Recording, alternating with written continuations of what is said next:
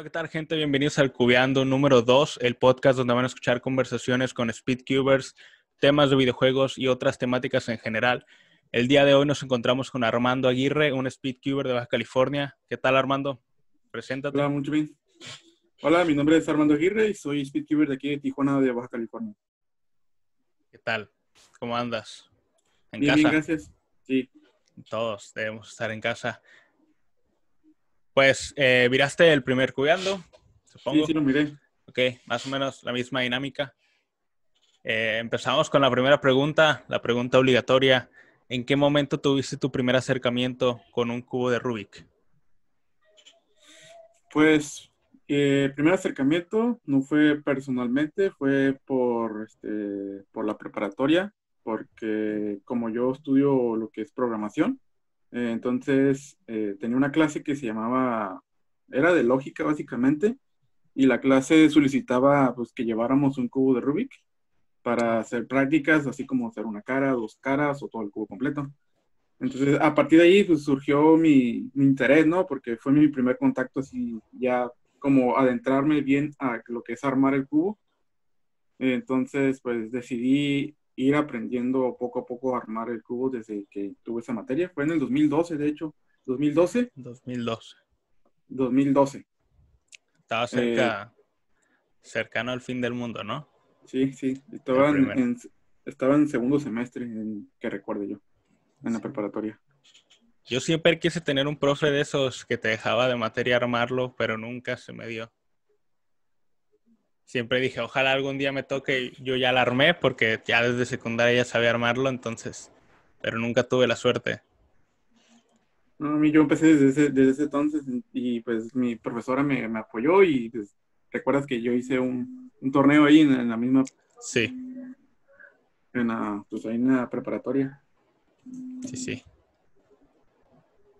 Pues muy bien. Eh, Armando, ¿en qué momento pasa de ser un hobby o una materia, como lo estabas viendo tú, a que tú dijiste se va a convertir en un deporte, en algo que voy a practicar, algo que quiero mejorar? ¿Cuándo pasa eso?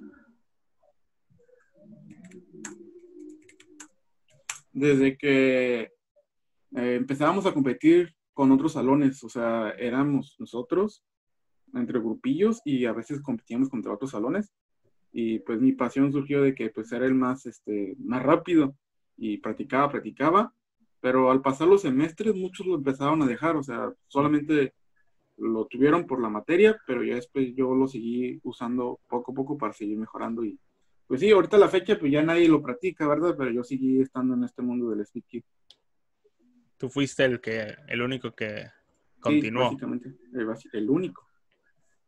Pues se me hace raro, no me imagino yo Normalmente en una escuela ves uh, partidas de fútbol, de vóley, ¿sabes? No me imagino yo dos salones compitiendo armando un cubo de Rubik. Al menos en esas fechas se me haría muy raro. Sí, de hecho sí. Sí. De por sí ya era difícil encontrar gente. Bastante. Tú y yo sabemos, como ya tenemos mucho tiempo armando esto de los cubos, en ese entonces no había casi nada, sobre todo aquí en el norte, encontrar un torno oficial era prácticamente inexistente. Eh, lo más cercano a lo mejor se daba en Estados Unidos o muy al sur de México. Entonces, ¿cómo era para ti esa sensación de no tener esa oficialidad cerca o esa sensación de, de competir? Pues sentía mucha impotencia, o sea, de no poder ir porque igual, o sea, yo seguía compitiendo, o sea, seguía practicando, pero mis padres nunca me, nunca me apoyaron en ese aspecto del speed o sea, no me dieron el apoyo de que, pues, decirles, oye, pues, quiero ir a un torneo, está en tal estado, pero pues los gastos de ida, de venida, el hospedaje, todo eso pues cuesta y pues, no me quisieran apoyar. Entonces sentía mucha impotencia. Sentía mucha impotencia por pues, no ir a un torneo oficial porque sí quedaban un poco retirados. Y luego, como te decía, en ese momento era bien difícil porque no había mucha gente y no había mucho foco en, el speed. A lo mejor ah, en un deporte como ajedrez, que es más popular, quizás sí te hubieran apoyado, ¿no? Yo pienso. Tal vez, quién sabe. Sí, es complicado, ¿no? Sí, está complicado. ¿Y cómo la vivías estando solo? O sea, como speedcuber en México, en Tijuana. Pues muy desolado, o sea, pensé que no había casi nada de Steelers aquí en Tijuana. Y pues yo seguía y seguía practicando, o sea, no me importaba con que pues que no hubiera competencia, pero ya tarde, después de años, me di cuenta que sí empezaba a crecer la competencia del speed aquí en Tijuana. Ya luego llegamos todos, ¿no? Todos los. Sí, empezaron todos. Los que llamamos old. Y bueno, ya la contestaste, pero entonces nunca viajaste para hacer un torneo. A la fecha ya, ya hice uno. Eh, hice uno aquí, el que está aquí cerca de San Diego. Fue el único que he ido a, pues, pues queda cerca, ¿no? Queda como una hora, dos básicamente. Y es el único que he ido, digamos, salir de la ciudad para ir a un torneo oficial. ¿Y fue a Estados Unidos? Sí, ahí estaba Max Park. Ahí lo Oh, estaba Max Park, eh. Sí, ah. está aquí en California. Oh, sí, vive aquí en California, ¿verdad? Sí, sí vive ahí en Los Ángeles, cerca de Los Ángeles. ¿Nunca antes habías ido en...? No, antes no. Fue el año pasado. Hace un año ya. Hace un año. ¿Y cómo fue tu experiencia? Porque pasas pues, tienes... todo el día en la verga vagando. Dicen que estudias en la barrera bueno, aceptable. Del idioma, digo. Tu universidad termina sí, a las Sí, no. Igual este, yo iba acompañado con unos amigos que, pues, uno, sus padres ya sabían inglés. Y, este, pues, pues, ya iba acompañado con dos amigos que era el Jonah y el otro, ¿cómo se llama? No me acuerdo el otro amigo y pues ellos, yo me la llevaba más con ellos porque pues son los que hablaban español. Y estuvo impresionante porque pues, entras, o sea, tú llegas al lugar, ¿no? Pero no ves nada de gente, o sea, está como que todos adentro. Llegas y nomás llega, pasas la puerta y empiezas a ver un montón de gente y un montón de mesas y todos ahí pues con cubos. Y yo nomás nosotros llegamos y empezamos a buscar una mesa vacía porque pues no queríamos estar con alguien que sepa inglés y que ni siquiera nos entienda. Y llegamos y ahí estábamos nosotros los tres. Lo bueno que sí alcanzamos mesa porque habían unas desocupadas y nosotros estaba la ronda creo que de, de 6 por 6 creo que había, no me acuerdo, pero yo nomás competía 3, 4 y 5 por 5 nada más. Y estuvo interesante. ¿Y cómo te fue? La verdad sí me fue bien. O sea, rompí las metas que, que establecí. Creo que era un single sub 10, que por fin lo tengo oficialmente. Bien. Y de hecho, pues si, si no viste mi video, el último sol que me registraron estuvo mal, o sea, lo registraron mal cuando me pusieron más tiempo y a causa de eso, pues el ABG salió sub 12, pero mis, mi ABG realmente debía ser sub 11, 10.94 creo, y salió 11.15. Entonces ahí como que dije, ching, ya. ¿Y igual, eso... mi meta, sí, igual mi meta era hacer un sub 12 de ABG, con eso ya estaba satisfecho, pero dije, oh, sí pude hacer un sub 11 de ABG. Pero en ese momento en el torneo no te diste cuenta del error. No, no me di, ya me di cuenta ya cuando pues, ya estaba registrado. Ya me había ido yo del, de ahí del torneo, porque mm. no, pues nomás pasé a, a, la semifinal, pero a la final ya no, porque pues eran puros sub 10 los que pasaron a la, a la final. Cuando, sí, pues es que Estados Unidos tienen mucha más competencia. Y luego sí. Max Park, pues más. No, pues ese vato quedó en primer lugar en todas que compitió. En, en, los torneos oficiales recuerdo que hay que firmar después de cada sol. Sí, para verificar si está bien. O sea que los nervios te ganaron también, no lo verificaste. No es de que no lo hayan verificado, sino que ellos no escriben muy bien pues los números. A veces este, puede que sí lo hayan apuntado bien, pero yo digo que el registrador de los tiempos a lo mejor le entendió mal el número, lo interpretó mal y mm. por eso lo registró así. Yo pienso, ¿no? Porque ves que muchos escriben de muchas diferentes formas y escriben uh -huh. como si fuera chino en los números a veces. Por eso. Sí. Debería ser digital, ¿no? Ya. Sí. Una pregunta que nos intriga a, bueno, a todos los de la comunidad aquí de Tijuana es saber cuántos cubos tienes, Armando. Si tienes muchos, tienes pocos. Eh, pues eh, últimamente no he estado comprando tanto como hace años, pero creo que aproximadamente, si los contara, yo creo que tengo como unos 80, más o menos. Unos 80, casi 100 creo. Pero pues no los he contado, o sea que los tengo muchos en cajas. Y pues casi no los saco, 100. los tengo así en caja. Sí. Yo creo que el, el cubero estándar tiene alrededor de 30, ¿no? 30, sí. 30 y algo. 30. Son Y tienes Sí, de la- y, y la mitad normalmente son 3x3, que es la... De hecho, yo tengo más que nada 3x3 que lo demás. O sea, si cuentas, digamos que todos esos, la mitad son 3x3. ¿Y cuáles son tus mains? Eh, ahorita en 2x2 es un Wusha magnético. Igual quiero actualizarme a uno más nuevo. Quiero, quiero probar el, el nuevo de Moyo, el Waipo WR. Ok. Eh, en 3x3 ahorita tengo un, un GAN, el X, X normal. El X normal. Sí. En 4x4 tengo un Valk este, de los imanes fuertes, el Valk, este. Igual ya se le cayó el logo. El 5x5 es un Wushan magnético, yo lo manté, allá lo tengo en la caja. 6x6, pues es el Shadow. El que El Ajá. magnético. Ese está hermoso. Y el 7x7, pues es un Spark magnético. Bueno, Está también. Está muy bueno este, eh, la neta sí me gusta mucho. Está hermoso.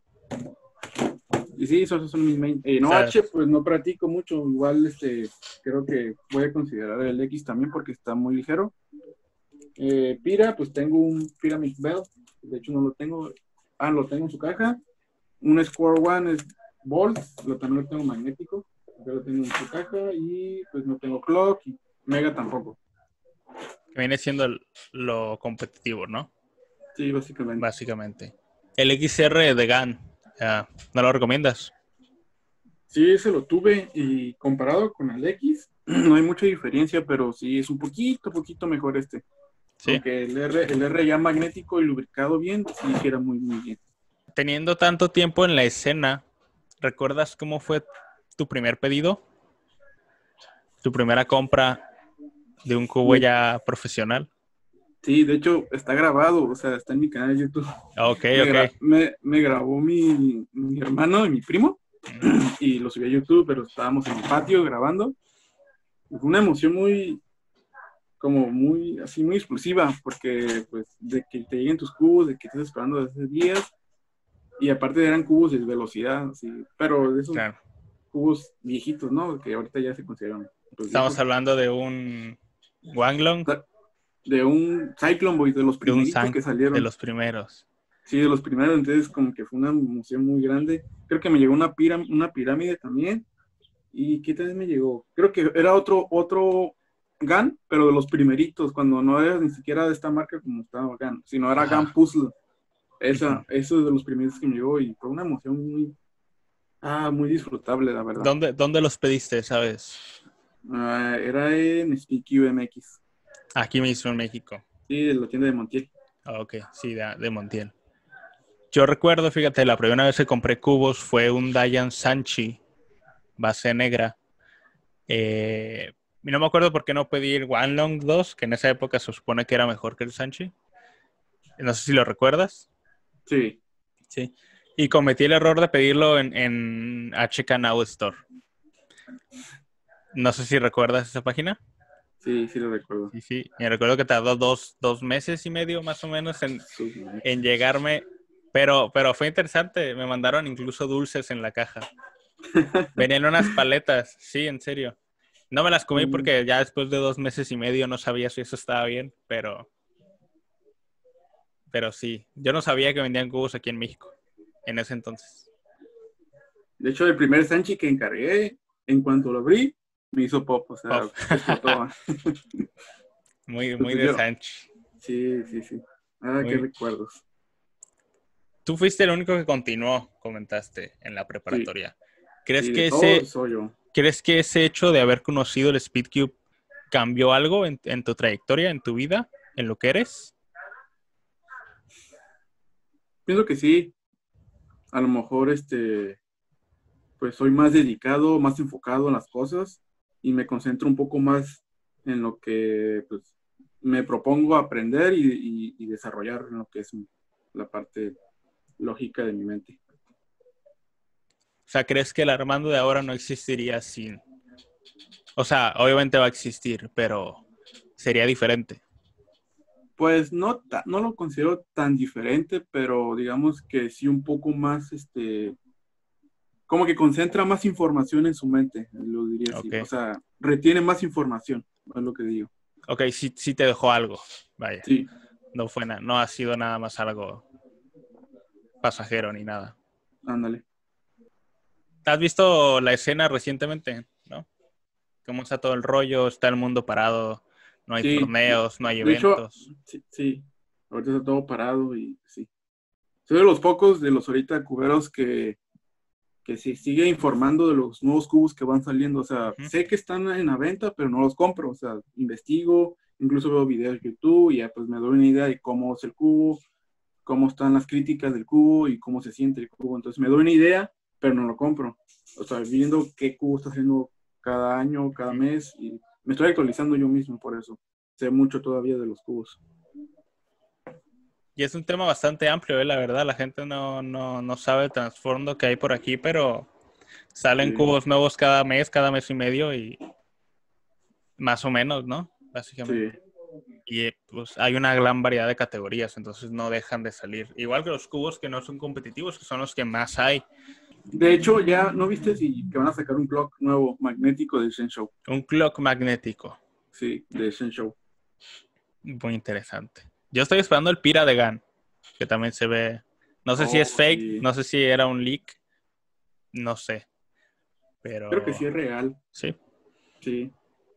sí, porque no me gusta mucho Pira, pero actualmente que estoy un poquito más centrado en esto, sí me dan ganas de comprarlo. Pero igual ya van a sacar la versión 2 del, de, de X-Man. La Pyramix Bell, versión 2 ya van a sacar. Es lo También. malo, ¿no? Tenemos mucha variedad ahora. Ahorita sí. Bastante. Y referente al documental, Armando, ¿qué opinas? Ay, ay, ay, ¿qué te diré?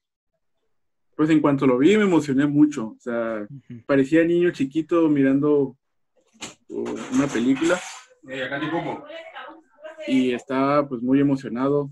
Este, lo miré y me sorprendí mucho, me, me inspiré mucho en, en ese video. Dije, pues a lo mejor mucha gente se va a dar cuenta del nuevo, este mundo mira- mirando ese documental, pero sí es muy nostálgico mirar todo eso en, Bastante. en, en Netflix. Y me emocionaba, yo de hecho lo miré como cinco veces seguidas de la emoción que tenía y pues hasta lo publiqué y lo puse de portada. Es que es algo que realmente la gente que llevamos mucho tiempo es algo que no pensabas que llegara tan lejos. Sí, O sea, cuando comenzamos tú y yo, en este momento éramos como, por así llamarlo, raros. Era algo que veías muy, muy poco. La gente te miraba así como, ¿qué está haciendo? ¿Qué está jugando? ¿Qué trae en las manos? Antes no teníamos ídolos. Bueno, teníamos a, a Félix, pero Félix. era el único, vaya. sí. Era el australiano, el bueno, el que rompe todos los récords. Eh, y ahora tenemos más rivalidades. Ahorita Ahora-. Y en el documental, yo creo que la parte de nostalgia a mí me pegó más en el hecho de ver a Félix. Porque Sí. Max Park, aunque es muy, muy bueno y está rompiendo todo, no, no es de mi generación. Entonces, le preguntaba, ¿tú qué team eres? ¿Team Félix o Team Ma- Max Park? Fácil, es soy Team Félix, porque pues, Félix. Félix ha trascendido por muchos años y has hecho una leyenda viviente. Y pues yo le he agarrado mucho cariño desde que lo miré por primera vez en videos de YouTube. Entonces yo sigo siendo Team Félix. Team Félix. Es que es, es, pues, es el que está desde hace mucho. Vaya. Sí, ya bastante.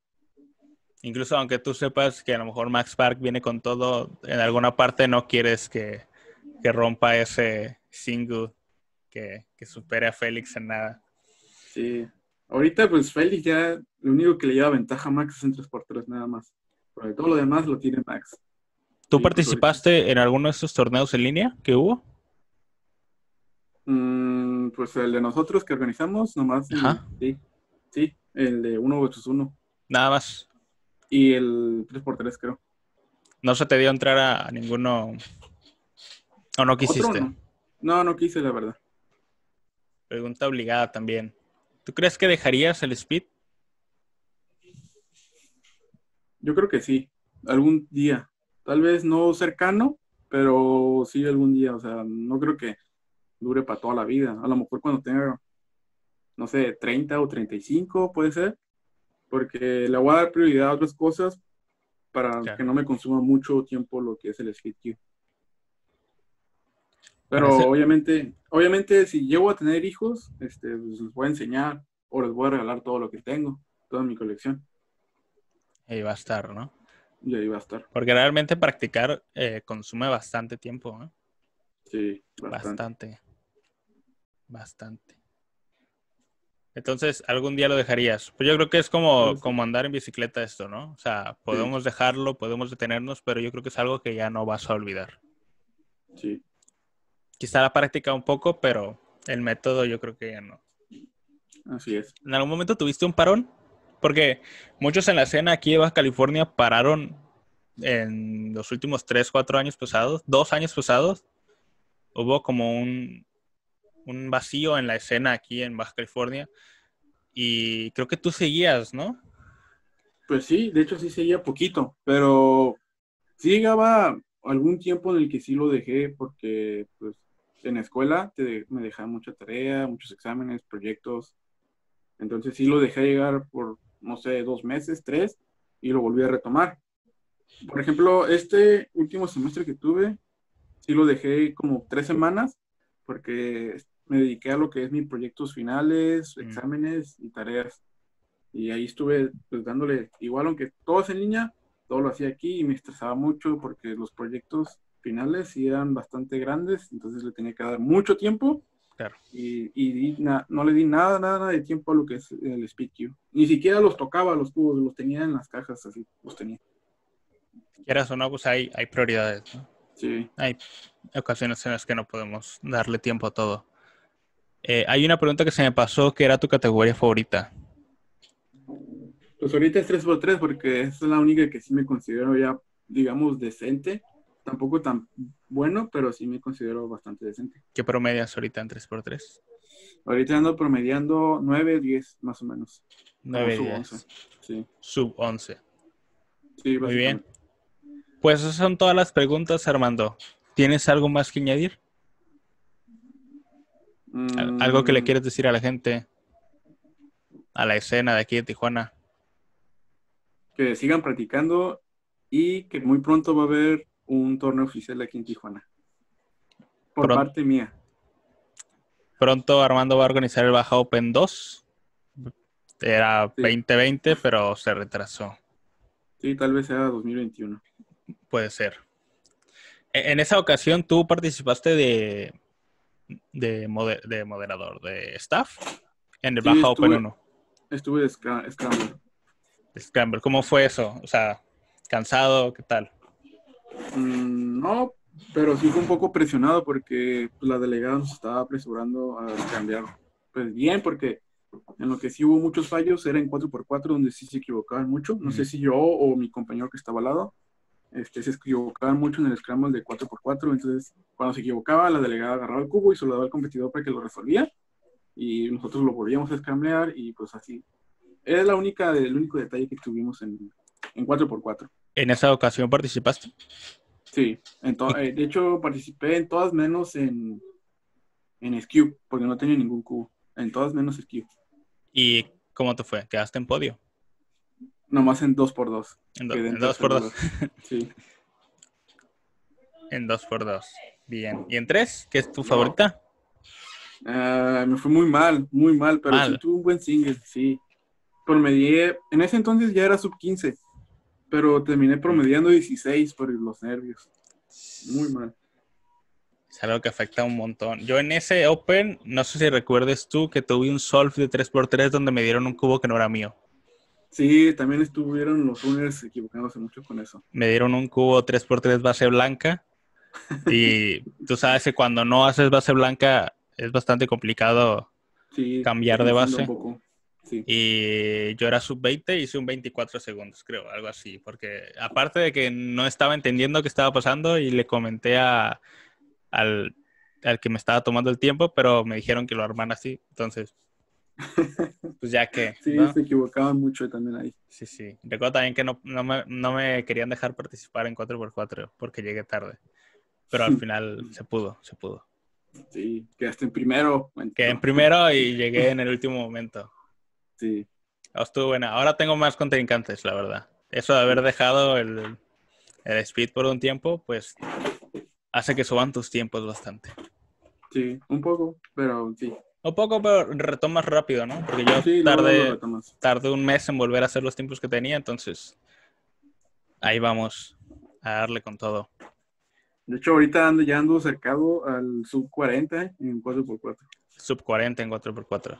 Sí, ando promediando mucho 42. Yo ahorita diría que también tengo un sub 45 más o menos, pero me cuesta mucho llegar al, al sub 40. Sí, está un poco complicado, pero sí. Tema que conmigo no soy full free dish, entonces más se me complica todavía. Pero ahí vamos. Vamos a darle con todo al baja open. Es todo. Dos. Pero se. De hecho, ya tengo el logo, pues yo te lo mandé, ya lo viste, ¿no? Sí. Sí, pues ya está avanzado bastante, ¿no? Básicamente ya nomás es tratar con, con pocas personas y se arma, ¿no? Exacto. Muy bien. Pues eso es todo, Armando. Muchas gracias por estar aquí. Gracias a ti. Espero que te haya gustado la plática. Sí, me gustó. Te dejo tu canal. ¿Quieres que lo deje aquí abajo? Pues si se puede, sí. Creo que tienes unos unboxes ahí y unos ABGs, Sí, ¿no? Más que sí nada. algunos ABG. Sí, ya tengo un sub 10 de ABG en mi canal. Ah, dos, dos sub 10. bueno, si les interesa está el link del canal de Armando Aguirre aquí abajo en la descripción. Eso es todo nos vemos en el siguiente podcast. Bye. Chao.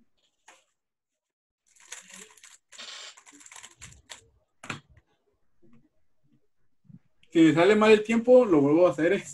o hasta que salga un, sub 10. Nah, nah, nah. Se edita, se edita. No pasa nada.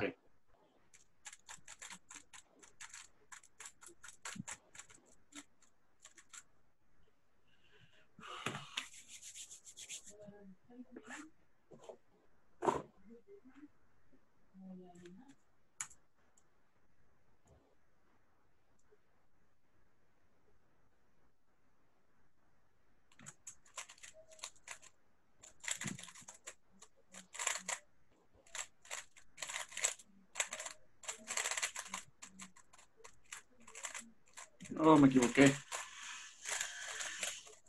No, hizo que tarde. A ver, otro, otro. Tres días después,